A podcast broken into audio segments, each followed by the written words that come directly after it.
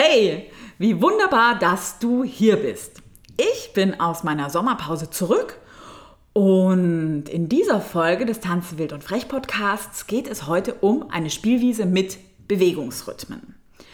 Ich lade dich ein, heute etwas über Bewegungsrhythmen jenseits von einem Dreiviertel, Vierviertel oder so einem ganz super verrückten Sieben-Achtel-Takt zu erfahren und wie diese Bewegungsrhythmen mit der emotionalen Entwicklung vernetzt sind. Vor allen Dingen in den ersten fünf Lebensjahren. Bleib also dran und bis gleich. Beim Tanze wild und frech Podcast erhältst du spritzige Inspirationen, buntes und informatives Wissen sowie Hilfestellungen und Tipps rund um das Thema Tanzpädagogik für Kinder und manchmal fürs Leben. Ich bin Steffi Schmidt und helfe angehenden und ausgebildeten Tanzpädagoginnen, ihre Individualität in ihrem Tanzunterricht und Business zu leben und Vertrauen in sich selbst zu gewinnen, ohne dass man die eigene Freiheit dafür aufgeben muss. Freitags ist meine Priorität immer leuchtende und zufriedene Kinderaugen zu sehen. Weil freitags mein Tag ist, wo ich fast alle meine Kindertanzklassen habe. Und so spaziere ich morgens meistens um kurz vor neun aus dem Haus hinaus, tiger durch die Stadt in einen Kreuzberger Kinderladen, um dort Kindertanz zu unterrichten. Und ich öffne die Gartentür, spaziere dann in den Hof hinein und leuchtende Kinderaugen, plattgedrückte Nasen und ein paar schüchtern lächelnde Münder schauen mir durch so eine Glaswand immer entgegen. Und so begrüßt zu werden, lässt mein Herz wirklich jeden Freitag hüpfen. Und ich hief dann immer diese schwere Eisentür auf und der Duft von frischen Brötchen, Marmelade, Salami und Käse springt mir entgegen. Und irgendeins von den Kindern ruft immer, es ist Freitag, Steffi ist da, wir tanzen. Und wie immer bin ich zu früh da weil ich das einfach unglaublich mag, die Kinder im Alltag zu beobachten. Und ich setze mich dann immer an diesen langgedeckten Frühstückstisch, habe die Beine immer so richtig eingeklappt, weil diese Kinderstühle irgendwie halt nur für Kinder gemacht sind und äh, genau, und für meine Größe einfach nicht passen. Und was ich sehen kann, ist, dass Emma ganz sanft Finn über den Kopf streichelt der Johann schaukelt ganz sanft hin und her, Anna nickt sanft Benno zu. Währenddessen beißt die Ona auf ihrem Brötchen, was mit Salami und Marmelade, also gleichzeitig dekoriert ist, umher und die Nelly schnappt nach dem Milan und der Emil sitzt auf dem Schoß von der Entzieherin und der windet sich und verdreht sich, weil der da einfach jetzt nicht mehr sitzen möchte. Die Soel klettert immer wieder auf den Stuhl, hoch und runter, während die Chiara mit Freude so ihre, ihren Tee von, von ihrer Teetasse in eine andere leere Teetasse reingießt. Und das ist wahrhaft wirklich ein ganz freudvoller Anblick, diese vielen lebendigen Bewegungen zu sehen. Und dann, zack, zack, wird irgendwie immer alles aufgeräumt und getanzt. Der Gruppenraum ist super klein, fast wie so ein Schuhkarton, wenn ich das vergleiche ähm, zum Tanzstudio. Ja? Und meistens ist es so, dass zuallererst die ganz Kleinen tanzen dürfen. Die sind so ein bis zwei Jahre alt und ich bin immer unglaublich glücklich, wenn die nicht weinen, wenn die mit mir zusammen sind. Ich komme halt eben auch nur einmal die Woche und die Kleinen sind relativ neu im Kinderladen, haben sich von der Mama trennen müssen oder von ihrem Papa, haben eine neue Bezugsperson gefunden und dann komme ich und sie sollen von der neuen Bezugsperson, also dem Erzieher, sich trennen. Und wir setzen uns dann meistens immer erstmal ganz gemütlich auf den Boden und ich versuche eine Atmosphäre zu schaffen, in der Zeit bedeutungslos ist. Und ja, ich schwinge meinen Körper auf dieses Thema der Zeitlosigkeit und der Sanftheit ein. Und fange an mit so ganz sanft streichelnden, sanft schaukelnden Bewegungen an und das sind meistens Rhythmen, die die Kinder am Frühstückstisch schon gemacht haben. Dann schnurren wir am Boden wie kleine schlafende Kätzchen. Wir putzen uns, regeln uns, schaukeln uns. Aber so schlafende kleine Kätzchen, die werden natürlich auch immer wilder und die Kätzchen wollen was mit ihren Tatzen schnappen und sie wollen fauchen und auch mal kratzen. Und wenn ich als Katzenmama alle einfangen will, weichen die Kätzchen natürlich alle aus, verdrehen sich und kichern. Und ich täusche natürlich immer so ein bisschen Ärger vor, doch die Katzenmama, also ich, gibt dann eben auch mal Bewegungen vor. Also wir legen uns auf den Bauch und drücken uns von den Armen nach hinten ab und dann ist die Stunde vorbei und die größeren, also die 2,5 bis 3,5-Jährigen, marschieren herein. Die Schuhe landen flugs in der Ecke, alle setzen sich in den Kreis und erwarten Abenteuer. Nach einer kurzen Aufwärmung äußert meistens Emil den Wunsch nach einem Stopptanz und alle stimmen natürlich mit ein und rufen lautstark: Steffi, bitte, einen Stopptanz, einen Stopptanz. Und ich werde natürlich weich und wir machen einen Stopptanz. Doch das Stoppen fällt den meisten Kindern noch schwer wenn sie so versunken sind in die Freude des Fließens dieser Bewegung. Und irgendwann bereite ich sie vor, dass es jetzt nun wirklich der vorletzte Stopp ist, bis es dann tatsächlich vorbei ist. Und dann erklingt die ganze Kinderschar lautstark, selbstverständlich, nochmal, nochmal. Und also ich bleibe diesmal wirklich standhaft weil ich möchte ja auch noch andere tolle Sachen machen, die wir äh, heute machen. Und alle haben etwas mit Fließen, Stoppen und dem Thema Wiegen zu tun. Wir fließen wie Wasser und frieren dann als riesige Wellen ein, tauen dann wieder auf und wiegen uns auf einem Boot von einer zur nächsten Welle. Und alle Kinder strahlen mich an und ich darf natürlich verkünden, dass die Zeit um ist. Das finden die natürlich echt schade und sie rufen wieder, Steffi, nur noch einmal bitte. Oh, Denke ich, das fällt mir echt schwer. Doch es wartet eben noch eine dritte Gruppe, die ja auch tanzen möchten. Und ich sage Ihnen, dass wir nächste Woche uns wiedersehen und wir machen unser gemeinsames Abschiedsritual und flugs, zack, sind alle rausgestürmt. Die Großen betreten den Raum, alle wirken etwas ruhiger und wir wärmen uns auf, indem wir viel mit Gewichtsverlagerungen uns beschäftigen und uns hin und her wiegen. Das macht den Kindern viel Freude und vor allen Dingen Paul strahlt sehr. Doch Ronja, die möchte natürlich jetzt hüpfen. Und wie so ein Flummi springt die hoch und tief und verkündet, Steffi, lass uns Figuren werfen, mit Sprüngen machen. Und ich finde das definitiv echt eine gute Idee und zaubere so meine Rahmentrommel aus dem Rucksack heraus und los geht's. Und nach einer gewissen Zeit dieser reinen Bewegungsfreude schmeißen sich Pablo und Ronja auf diese riesengroße Matte, die da rumliegt. Und das sieht tatsächlich so aus, als ob das sehr viel Freude macht. Schmeißt euch mal mit Mut drauf, verkünde ich. Wir fallen ja weich. Und nach dieser Wildheit sind eben alle ausgepowert und wir setzen uns in den Kreis und gönnen uns eine kleine Massage, indem wir uns mit dem Handballen auf die Oberschenkel drücken und abrupt loslassen und über den Rest des Körpers noch einmal wohltun streicheln. Wir verabschieden uns und freuen uns auf nächste Woche. So, was wäre, wenn ich dir nun sagen würde, dass das, was wir gemacht haben, Bewegungsrhythmen der ersten fünf Lebensjahre sind?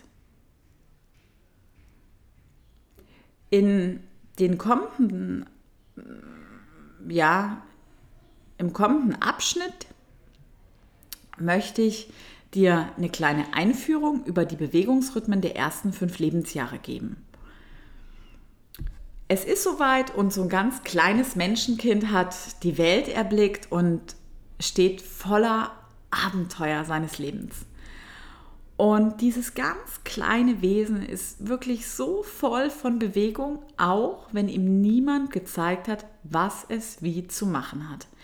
Es drückt seine Bedürfnisse durch Bewegungen und Rhythmen aus.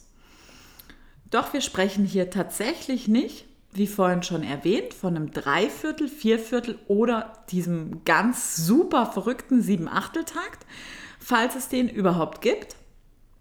Okay, den habe ich mal nachgegoogelt. Den gibt es doch und den gibt es auf dem Balkan. Nee, also wovon ich dir heute erzählen möchte, sind Bewegungsrhythmen, die wir alle, also du, ich, jeder Mann, jede Frau, in den ersten fünf Lebensjahren gemacht haben. Und sogar, was ich ganz besonders spannend finde, noch hin und wieder im Erwachsenenalter machen. Judith Kestenberg hat diese Rhythmen entdeckt und beobachtet. Wer Judith Kestenberg ist, erzähle ich dir später. Sie definiert diese Bewegungsrhythmen als Spannungsflussrhythmen, während ich sie der Einfachheit halber als Bewegungsrhythmen der ersten fünf Lebensjahre bezeichne. Wenn wir uns dieses Wort Spannungsfluss mal ansehen, hat das alles etwas mit Spannung und etwas mit Fluss zu tun. Und Susanne Bender definiert Spannungsfluss folgendermaßen. Bewegungs- oder Spannungsfluss ist der Wechsel von Muskelspannung im Körper. Der grundlegende Rhythmus ist ein Wechsel von gebundener, kontrollierter und freier, unkontrollierter Spannung in der Bewegung. In der Laban-Bewegungsanalyse gibt es ja diesen sogenannten Antriebsfaktor Fluss. Und dieser Fluss ist untergliedert in den sogenannten gebundenen Fluss und den freien Fluss. Und Laban selbst hat hierzu geschrieben, hat ein Kind Fluss, dann befindet es sich in allgemeiner Harmonie mit allen Bewegungsfaktoren und kann sich geistig, seelisch und körperlich mühelos im Leben zurechtfinden. Und wirklich, das Erste, was ich, als ich das gelesen habe, war, dass ich dachte, was für ein wunderbares Zitat, Herr Laban. Doch dieser Fluss, wie Laban ihn nannte, ist einer von diesen vier Antriebsfaktoren und eigentlich für Erwachsene gemacht. Denn das Wort Antrieb wird auch von Susanne Bender folgendermaßen definiert. Ein Antrieb zeigt sich bei einer Bewegung mit einer inneren Beteiligung der Kontrolle des Bewegungsflusses, der Aufmerksamkeit auf den Raum, der Absicht des Krafteinsatzes und des Erspürens des richtigen Zeitpunktes geschieht. So, nun pendeln diese zwei Antrie oder diese Antriebsfaktoren immer zwischen zwei Polen. So symbolisiert dies immer eine unglaubliche Spannbreite an Intensität.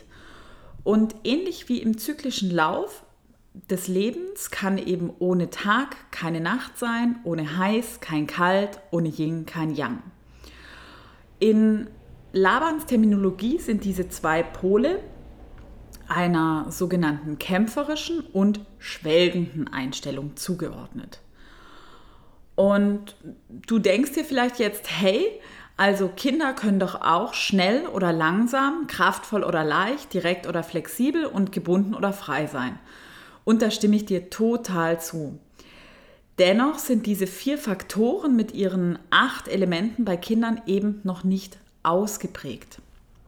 Judith Kestenberg hat herausgefunden, dass Kinder sogenannte Vorantriebe haben. Und Susanne Bender erklärt die Definition von Vorantrieben unglaublich wunderbar. Und sie schreibt, wir sprechen immer dann von einem Vorantrieb, wenn eine Bewegung mit einer inneren Anstrengung, Besorgnis oder Vermeidung hinsichtlich der Aufmerksamkeit gegenüber dem Raum, der Absicht des Krafteinsatzes und des Erspürens des richtigen Zeitpunktes geschieht. Und gerade beim Lernen, und Kinder lernen ja tatsächlich täglich dazu, weil sie wahrhafte Meister und Meisterinnen darin sind, sind Vorantriebe ganz wunderbar zu sehen.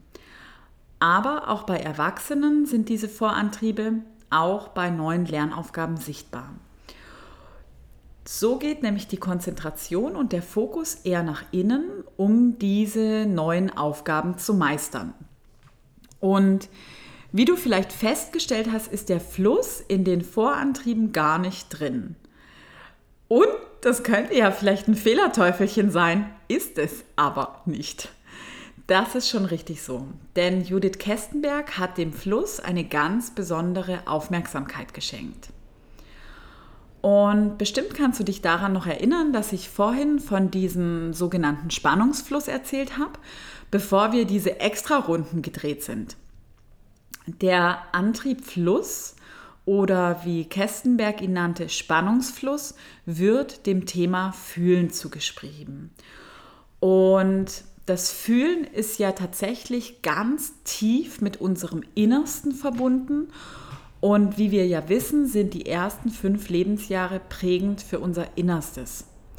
Natürlich, klar, auch fürs Gehirn und natürlich selbstverständlich auch für den Körper mit der ganzen Entwicklungsmotorik und Co. Doch hier möchten wir uns jetzt mehr dem Thema Fluss und dem Fühlen widmen. Judith Kestenberg hat bei Kindern das Bewegungsverhalten beobachtet und herausgefunden, dass Kinder immer zwischen freiem und gebundenen Fluss pendeln. Und daraus haben sich folgende Spannungsflussrhythmen entwickelt. Doch bevor wir uns diese genauer ansehen, möchte ich dir mitgeben, was Judith Kestenberg schon wirklich vor ganz, ganz, ganz langer Zeit immer wieder betonte. Und sie sagte, alle Altersangaben sind ungefähr. Früher wurden die Kinder mehr sich selbst überlassen, heute werden sie öfter hochgenommen und mehr Reizen ausgesetzt. Daher hat sich die Entwicklung insgesamt beschleunigt. Auch der Grad an Besorgtheit um die Kinder hat zugenommen.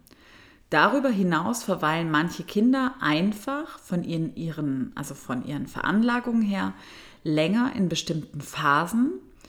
Zum besseren Verständnis sollten wir uns daher mehr mit den Entwicklungsphasen als mit den Altersstufen befassen. So, nun aber endlich zu den Spannungsflussrhythmen. Die Spannungsflussrhythmen werden dem Alter zugeordnet und jeweils in einen sogenannten lustvollen Spannungsflussrhythmus und in einen sogenannten trennenden Spannungsflussrhythmus. Und ich lese es dir jetzt gleich mal so vor, wie das so ist. Und als erstes sage ich immer den lustvollen Spannungsflussrhythmus und dann den trennenden Spannungsflussrhythmus. So, im allerersten Lebensjahr gibt es den sogenannten Saugrhythmus und den Beißrhythmus. Und im zweiten Lebensjahr gibt es den Verdrehrhythmus und den Pressrhythmus. Im dritten Lebensjahr den Fließrhythmus und den Stopprhythmus. Im vierten Lebensjahr den Wiegerhythmus und den Wogerhythmus. Im fünften Jahr den Hüpfrhythmus und den Stoßrhythmus. Und wie du siehst, ist es ähnlich wie bei den Antrieben von Laban. Also das gibt immer zwei Seiten. Und Kestenberg hat eben festgestellt, dass diese Spannungsflussrhythmen mit den psychosexuellen Phasen von Anna Freud einhergehen. Und als ich dir jetzt diese ähm, Rhythmen vorgelesen habe, sind vielleicht bei dir gleich Bilder im Kopf gekommen, wie zum Beispiel beim Saugrhythmus. Da fällt mir persönlich immer so ein äh, nuckelndes Baby ein. Und wir wollen uns jetzt diese Rhythmen ein bisschen genauer ansehen. Der Saugrhythmus hat einen ganz weichen und sanften Wechsel zwischen gebundenem und freiem Fluss. Also der Rhythmus ähnelt fast dem Herzschlag und wirkt tatsächlich sehr beruhigend. Der Beißrhythmus hat einen eckigen und trennenden Wechsel zwischen gebundenem und freiem Fluss und er hilft zu trennen und schafft eindeutige Körpergrenzen. Ist ja irgendwie auch klar, wenn man zum ersten Mal was durchbeißt. Und der Verdrehrhythmus hat einen flexiblen Wechsel in den Spannungsflusseigenschaften. Er schult die Mobilität und die Verspieltheit. Der Pressrhythmus wird mit gebundenem Fluss und dem Antriebsfaktor stark und plötzlich losgelassen und er schult die Stabilität, den Eigensinn und das Loslassen. Der Fließrhythmus hat einen freien Spannungsfluss. Er übt das Fließen, das immer weiter und weiter geht, wie bei einem Kind, was gerade laufen gelernt hat. Der Stopprhythmus hat kurze, eckige und abrupte Übergänge. Er schult auf den Körper zu hören, die Kontrolle über das Anhalten und Starten zu lernen oder etwas oder jemanden zu unterbrechen. Der Wiegerhythmus hat wellenförmige Kontraktionen mit zunehmender und abnehmender Muskelspannung, mit einer geringen Intensität. Er wird oft mit dem Saugrhythmus verwechselt, dennoch macht hier vor allem die Amplitude den Unterschied. Also dieser Rhythmus hilft, mit Gedanken schwanger zu gehen, was abzuwägen, sich Zeit zu nehmen für Entscheidungen. Der Wogerhythmus hat wellenförmige Kontraktionen mit zunehmender und abnehmender Muskelspannung und mit einer unglaublich hohen Intensität. Und dieser Rhythmus hilft, diese schwanger getragenen Gedanken tatsächlich nach außen zu lassen, wie bei einer Geburt. Und das geschieht natürlich irgendwie nicht immer schnell, sondern das braucht auch ein bisschen Zeit. Und Susanne Bender schreibt, die Fähigkeit, in dieser Intensität über einen längeren Zeitpunkt zu verharren, ist unbedingt notwendig, wenn wir etwas Großartiges vollbringen wollen. Dieser Rhythmus geht nach meiner Beobachtung in der westlichen Welt immer mehr verloren. Es soll alles mühelos und schnell gehen. Wenn etwas schwierig und mühevoll wird, geben immer mehr Menschen frühzeitig auf und bringen sich somit um das Erlebnis, durch diese schwierige Phase hindurchgegangen zu sein, aus der etwas entsteht, auf das sie stolz sein können. Also das Zitat hat mich schwer beeindruckt und tatsächlich in so einer ganz super ähm, prägnanten Form formuliert, was ich auch sehr oft ähm, fühle und denke. So, weiter zu den Rhythmen. Der Hüpfrhythmus hat ganz abrupte Veränderungen der Muskelspannung mit hoher Intensität und sanften Übergängen vom gebundenen zum freien Fluss. Dieser Rhythmus bringt einen wahrhaft zum Übersprudeln und ist definitiv nach außen gerichtet. Der Stoßrhythmus hat abrupte Veränderungen der Muskelanspannung mit hoher Intensität und scharfen Übergängen vom gebundenen zum freien Fluss. Dieser Rhythmus hilft sich zu fokussieren und sehr zielgerichtet zu sein. Und wie du vielleicht festgestellt hast, machen Kinder, Erwachsene, jeder Mann und jede Frau diese Rhythmen. Also ziemlich cool irgendwie. Doch ich habe dir ja ganz am Anfang versprochen, äh, noch ein bisschen zu erzählen, wer denn die Frau Kestenberg war und ich würde sagen, wir schnallen uns ein bisschen an und reisen ein wenig in der Zeitmaschine. Also, los geht's. Dr. Judith Silberpfennig Kestenberg wurde am 17.03.1910 in Österreich-Ungarn geboren. Sie studierte ab 1930 in Wien Medizin, Neurologie und Psychiatrie. Also ganz schön viel. 1937 emigrierte sie nach New York. Sie hatte ein unglaublich großes Herz für Tanz und Bewegung und stellte eben fest, dass Worte nicht ausreichen, um tiefe innere Vorgänge bei Kindern zu verstehen. Beeindruckt von der Arbeit Freuds, der sich immer wieder in seine Patienten hineinversetzte, der Laban-Bewegungsanalyse und Warren Lambs Arbeit des sogenannten MPA, also Movement Pattern Profile, begann sie Anfang der 50er Jahre mit einer systematischen Beobachtung von Kleinkindern und ihren Bewegungen und entwickelte anhand der oben genannten Laban-Bewegungsstudien und des MPA, welches sie auf ihre Fragestellung in der Entwicklungspsychologie anwandte, das Kestenberg Movement Profile. Das Kestenberg Movement Profile ist eine Methode, um die Beziehung und Interaktionsebene zwischen Eltern und Kindern in den ersten fünf Lebensjahren zu stärken und günstig zu beeinflussen. Dr. Kestenberg, Professorin an der New Yorker Universität, unterrichtete Generationen wirklich von Psychiatern, Psychologen, Psychoanalytikern und anderen Experten für Entwicklung, psychische Gesundheit und Tanz- und Bewegungstherapie. Sie verstarb am 16. Januar 1999 in ihrem Haus in Sandsport in New York. Und ich glaube, sie war eine ganz besonders beeindruckende Person, die eine unglaubliche Pionierarbeit geleistet hat, wie unser Innerstes und der Körper zusammenspielen. Wenn du mehr über die Bewegungsrhythmen der ersten fünf Lebensjahre wissen möchtest, dann sei am 4.10. bei der Fortbildung eine Spielwiese mit Bewegungsrhythmen Bewegungsrhythmen und emotionale Entwicklung der ersten fünf Lebensjahre mit dabei.